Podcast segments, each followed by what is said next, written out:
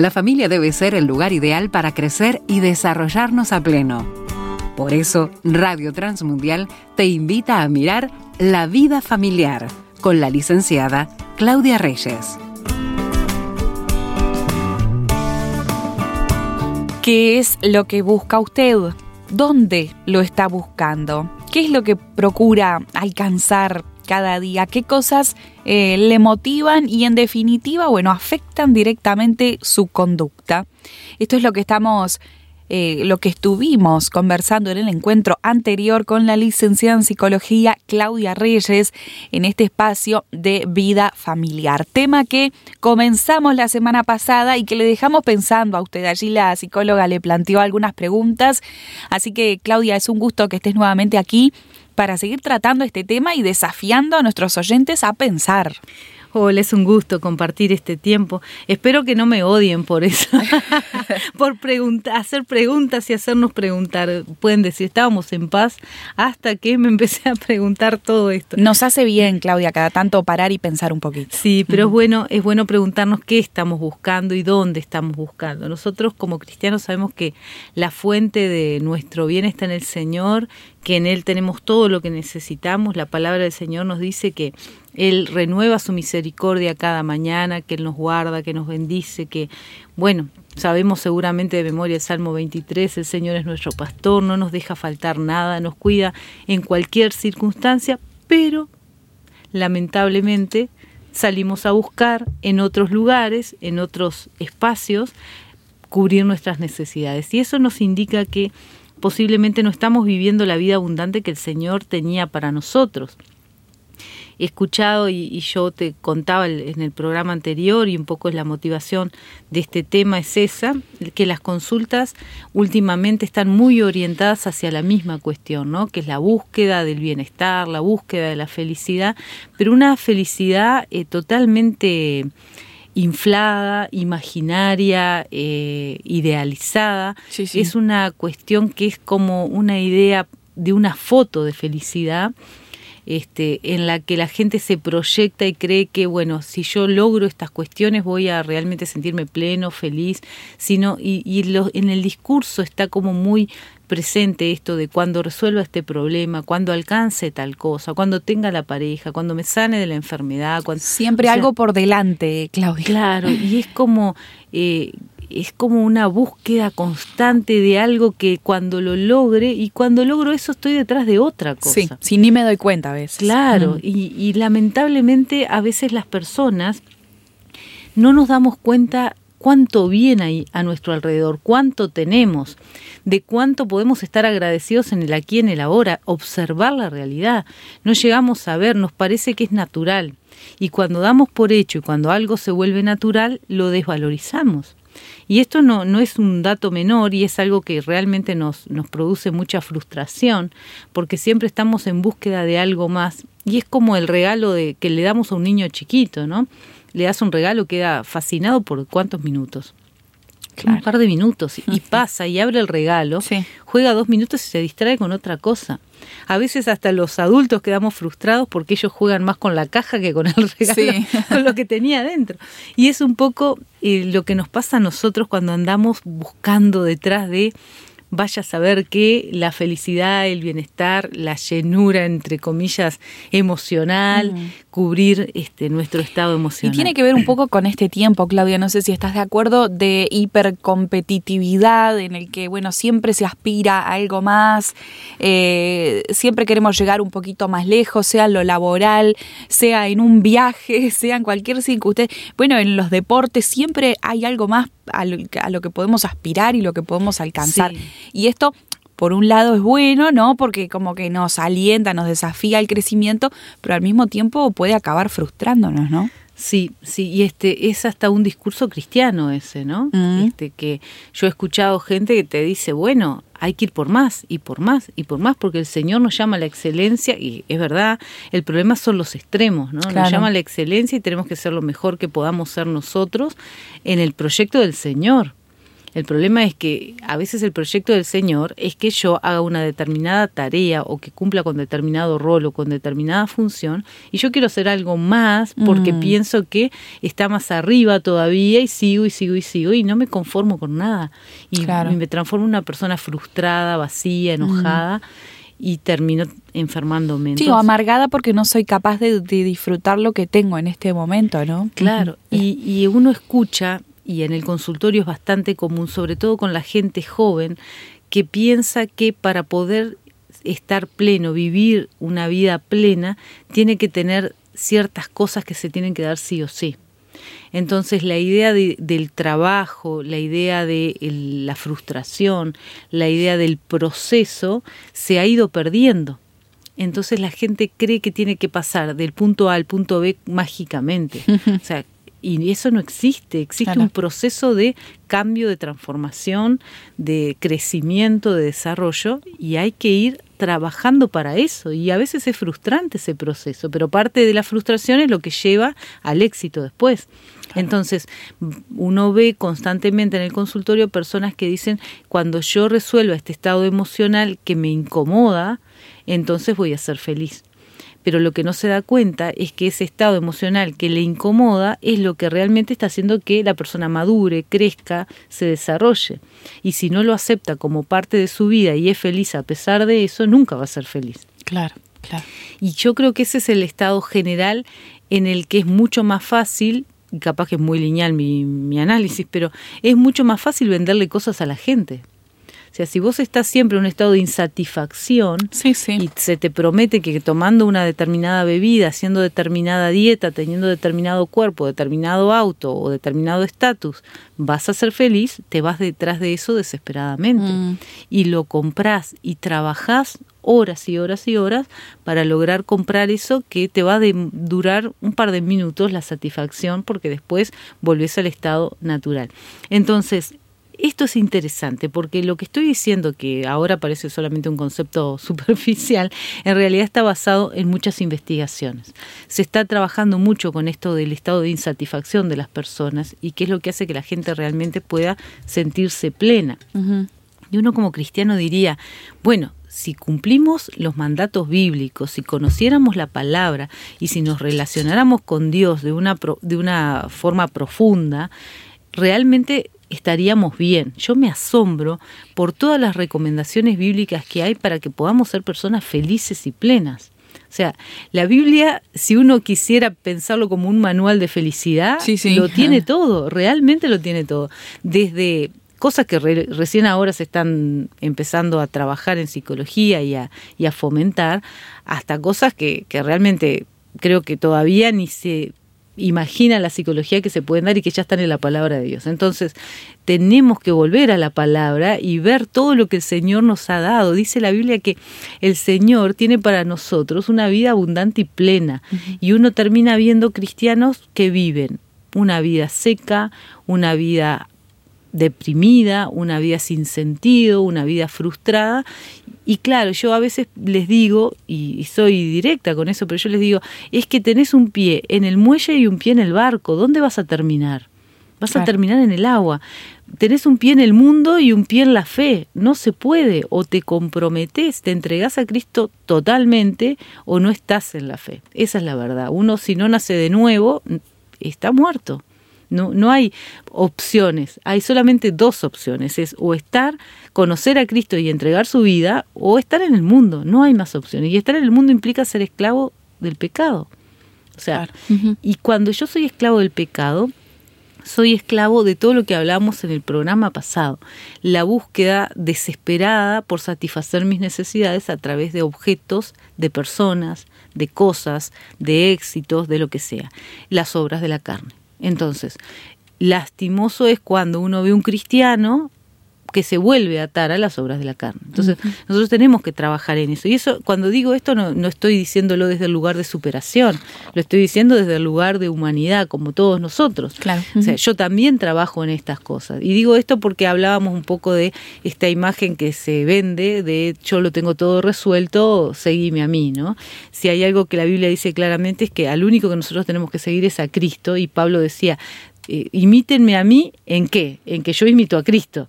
O sea, no es que me tienen que imitar a mí, tienen que imitar a Cristo. Y esto es un, tema bien importante. Entonces, como cristianos nosotros tenemos la fuente para satisfacer nuestras necesidades. Está en la palabra de Dios, está en la comunión con Dios, está en la oración, en la búsqueda del Señor, está en la comunión con los hermanos, está en el crecimiento. ¿Esto sin trabajo? No es con trabajo, es con frustración, es con sufrimiento, es con alegría, es con desarrollo, o sea, es el equilibrio. Y entonces de esto es que quiero que nosotros empecemos a eh, trabajar, de la búsqueda que hacemos, dónde lo hacemos y qué dicen las investigaciones de cómo nos podemos equivocar buscando en lugares equivocados. Bien, entonces hacemos la pausa en este punto y en unos instantes retomamos la conversación. Usted está escuchando a la licenciada en psicología Claudia Reyes.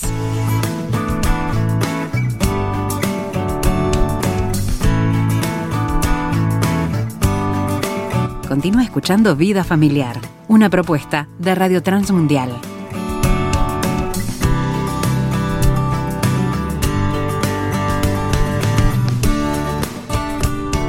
¿Dónde está buscando usted la satisfacción, la motivación, ese objetivo, ese propósito de su vida, ¿dónde lo está poniendo?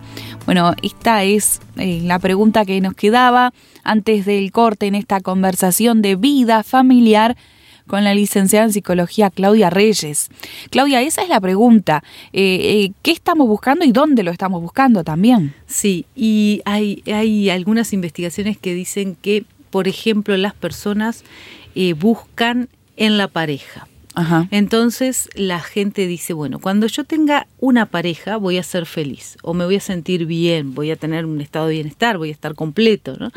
La búsqueda de la pareja. La verdad es que eh, los estudios indican que las personas no, no, se, no mejoran su estado de bienestar por estar en pareja. De hecho, se complican bastante más la vida si no están bien ellos antes. O sea, la clave es para poder estar en pareja tengo que estar bien yo. Yo a veces, eh, un poco en broma y un poco en serio, le digo a la persona, si vos no podés estar bien contigo mismo, ¿cómo alguien puede estar contigo? Porque a veces estamos tan en conflicto con nosotros que no nos podemos ni mirar al espejo. ¿Cómo esperamos que otro nos entienda, nos ame, nos ayude si nosotros mismos no nos toleramos? Entonces, una de las este, búsquedas que se ha visto que, está presente y que de hecho la gente lo expresa de esta manera es, bueno, el día que yo encuentre la pareja, ahí todos mis problemas se solucionan. La verdad es que esto no es así. De hecho, hay algunas este, algunas investigaciones que dicen que estar en pareja afecta muy poco el bienestar de la gente. Acá tengo un dato, por ejemplo, entre un 10% y un 15% se siente un poco mejor en pareja, pero después alrededor del 50% de las personas no se sienten mejor y el 40% en realidad es como que hay datos que indican esto, que esto es importante que nosotros lo tengamos en mente. Eh, la capacidad de sentirnos bien tiene que ver también con componentes genéticos, no es solamente este, la toma de decisiones y el entorno. Ahora, eh, lo genético tiene un impacto bastante poco en nuestra vida, algunos dicen que solamente un 10%, y que ese 10% se activa o no se activa según mis decisiones. O sea que es, es como decir casi nada, ¿no? Ahora otros dicen no, hay un 50% porque ahí se incluye todo lo que es ambiental también, ¿no? Entonces hay un 50%, estos son diferentes investigaciones, son datos nada más, pero que es interesante pensarlo si realmente hay un 50% que tiene que ver con componentes, por ejemplo, de tipo genético o, o, el entorno, que el entorno tiene mucho peso en, nuestro, en nuestra forma de entender la realidad, hay todo un porcentaje, el 50%, más, o un 40% dicen algunos, que son decisiones que yo tomo. Mira. O sea que pensar que una pareja me va a aportar a mí para sentirme bien, realmente no está diciendo nada, porque la capacidad que yo tengo para poder tomar decisiones, para vivir una vida de acuerdo a lo que quiero, para crecer, para fortalecerme, está puesta más en mis decisiones que todo, eh, que todo lo que me rodea el entorno tiene poca influencia. Por ejemplo, hay gente que dice, el día que yo tenga tal trabajo me voy a sentir feliz. Y la verdad es que si no es ahora feliz, con o sin trabajo, o con el trabajo que tiene, no va a ser feliz cuando tenga otro trabajo. Claro. De hecho, la gente que alcanza mejores trabajos es gente que está cómoda con el trabajo que tiene anteriormente. Mira. Es muy interesante, porque si vos como dice la Biblia, bueno, si en lo poco me sos fiel, en lo mucho te pondré. Cuando vos sos fiel en lo poco, cuando disfrutás lo poco, cuando lo poco es el lugar donde te puso el Señor, que no quiere decir que sea poco, quiere decir que es el lugar donde estás, ¿no? Si vos decís, bueno, yo como mamá disfruto estar con mis hijos, cuidarlos, acompañarlos, ayudarlos a desarrollarse y soy fiel en esto y disfruto esto, va a venir el siguiente nivel.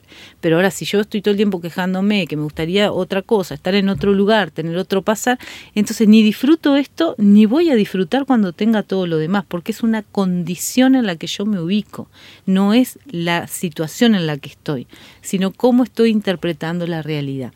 A veces yo le pido a, a los pacientes que hagan un ejercicio y es muy interesante que, que lo vean porque las personas nos enfocamos tanto en lo negativo que perdemos de vista todo lo bueno que tenemos alrededor. Claro. Entonces a veces le pido que haga un ejercicio antes de irse a dormir, que es que evalúe qué cosas buenas pasaron y que las escriba. Pero después tiene que seguir un paso más y es pensar cuántas cosas se tuvieron que dar positivas para que eso bueno se diera. y resulta que ahí es como que se abriera una tela de araña con posibilidades, cantidad de cosas que van pasando que no vemos habitualmente. Por ejemplo, este, tengo trabajo. Y bueno, es algo bueno. Voy a agradecer porque el Señor proveyó trabajo. Ahora, para que yo tenga trabajo hoy, pasó esto, esto, esto, tuve que, alguien me ayudó, alguien me dio un contacto, alguien abrió una puerta, eh, tuve que estudiar, alguien me apoyó y vas viendo ahí la conexión de todas las situaciones que Dios puso a tu alrededor, todas las personas que Dios puso a tu alrededor para bendecirte. Y qué bueno eso, Claudia, a la hora de irse a dormir, cuando muchas veces tantos pensamientos negativos vienen a nuestra cabeza y nos impiden conciliar un sueño, tener un buen descanso. Qué lindo ejercicio que estás proponiendo. Sí, y eh, es interesante, mira, el otro día hablaba con una paciente y le pedí que hiciera una lista de todas las cosas que la, angustiaba. Hizo una lista de todo lo que le preocupaba, lo que le angustiaba, una, una paciente cristiana.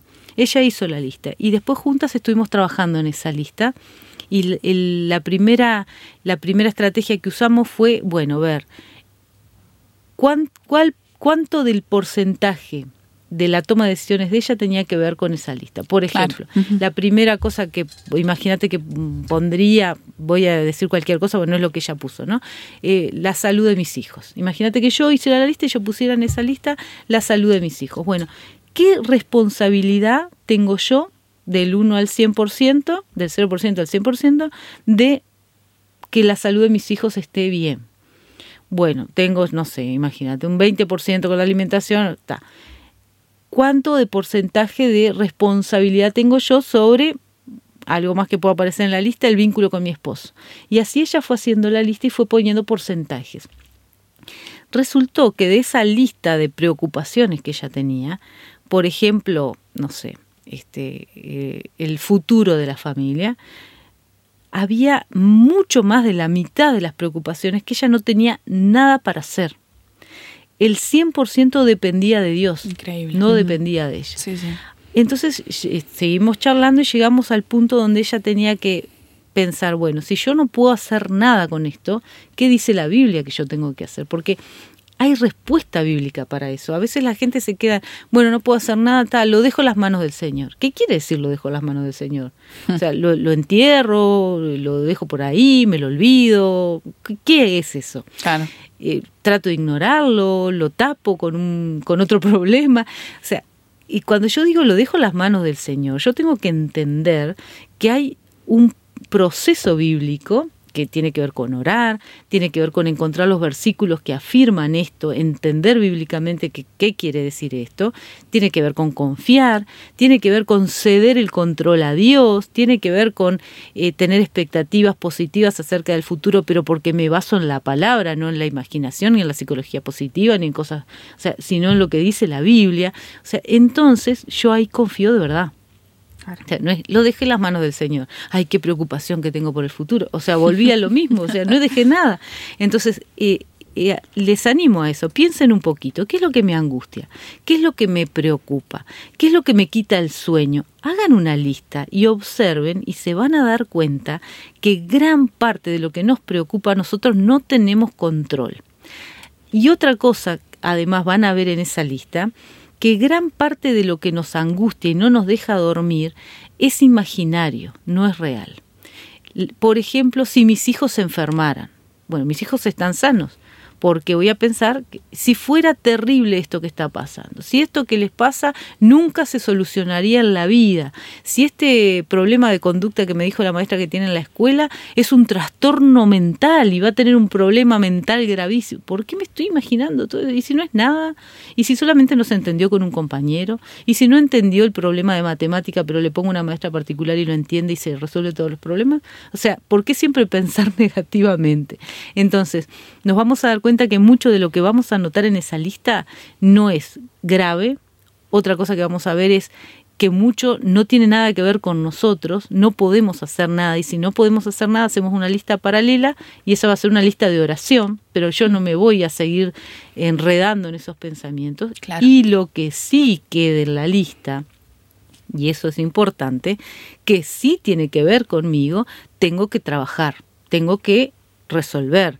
Si es un problema porque, no sé, tenemos problemas sexuales en nuestra vida matrimonial, bueno, y yo soy la esposa, tengo 100% de responsabilidad ahí. No es Dios, no es mi esposo, no son las circunstancias, no es, entonces me tengo que hacer cargo, sino 50-50. Bueno, no, 100-100. Si es un problema de pareja, se resuelve 100-100. Los dos tienen que poner el todo para resolverlo. Entonces, y ahí me hago cargo, bueno, ¿qué tengo que mejorar? ¿Qué tengo que cambiar? Qué tengo que, restaurar, por qué cosas tengo que pedir perdón. Entonces, hagan una lista y trabajen en eso y van a ver que gran parte de lo que les preocupa no tiene nada que ver con ustedes y lo tienen que dejar a las manos del Señor. Otra parte no es real y eso simplemente hay que dejarlo pasar. Y la parte que sí les corresponde, que va a ser muy poquito de esa lista, hay que trabajar. Y ese poquito va a llevar mucho trabajo. Así que les animo a hacer un plan de trabajo para mejorar esas circunstancias porque realmente podemos buscar el bienestar de nuestra familia, pero lo tenemos que buscar en el lugar correcto.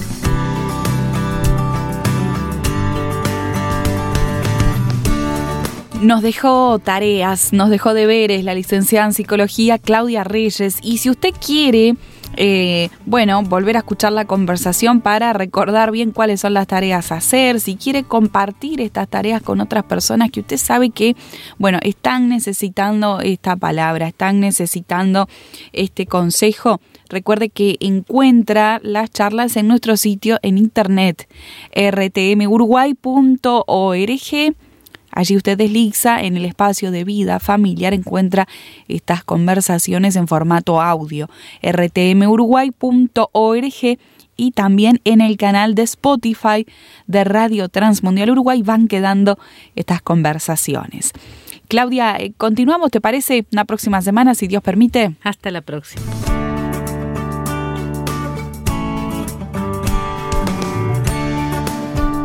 Vida familiar con la licenciada Claudia Reyes. Es una producción de Radio Transmundial